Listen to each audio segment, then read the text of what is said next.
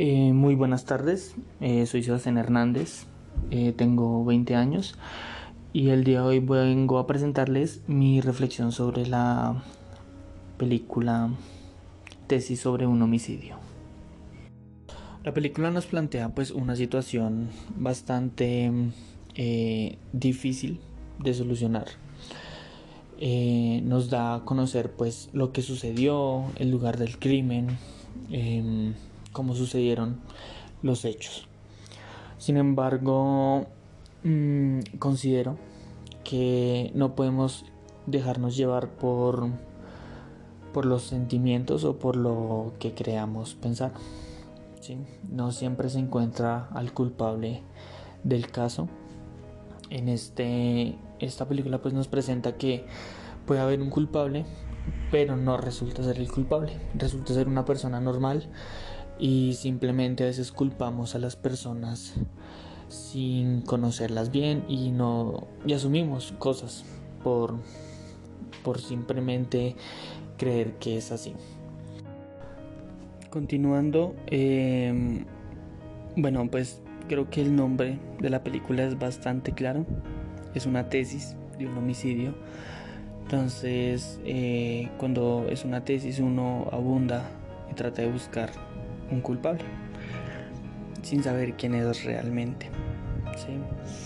Eh, aparte, el protagonista ya había tenido como un delirio anteriormente con, con lo mismo.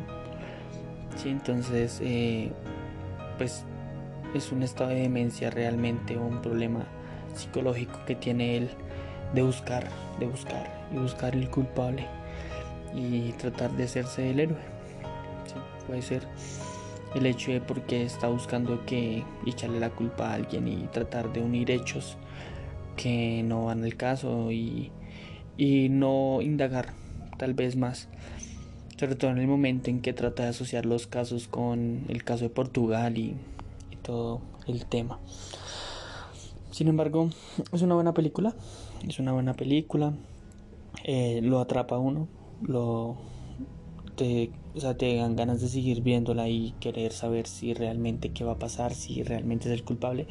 Yo incluso eh, llegué a pensar que realmente sí era el culpable y dejarme llevar por eso. Sin embargo, las personas que a él lo rodeaban pues no le creían por lo mismo que ya había pasado por algo similar anteriormente y que se dejó llevar por, por lo que pensaba y por lo que sentía. ¿sí?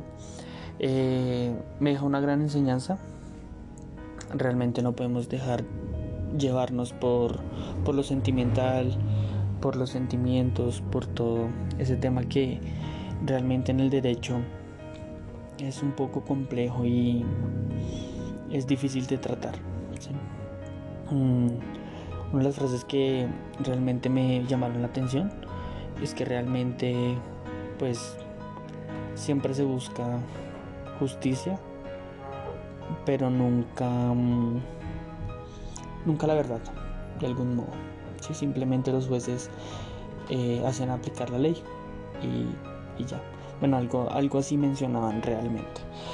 Mm,